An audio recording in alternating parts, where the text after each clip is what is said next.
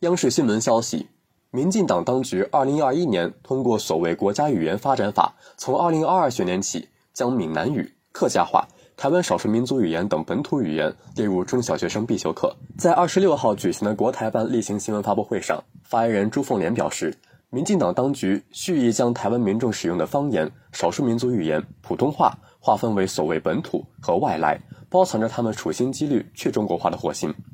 事实上，台湾地区的闽南语、客家话都是汉语方言，是汉语在长期历史中形成的地域性分支或变体。由福建、广东地区先民带到台湾地区。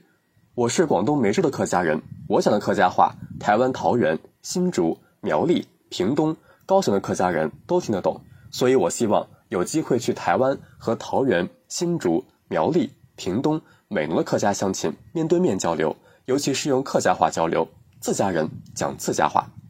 至于少数民族语言，我们中国是一个多民族、多语言、多文种的国家。台湾地区的少数民族与大陆很多地方的少数民族一样，有自己的语言，这是很正常的现象。任何人企图利用语言作为工具，改变深植于台湾社会的中华文化认同、中华民族认同，是不可能得逞的。感谢收听《羊城晚报·广东头条》，我是主播张世杰。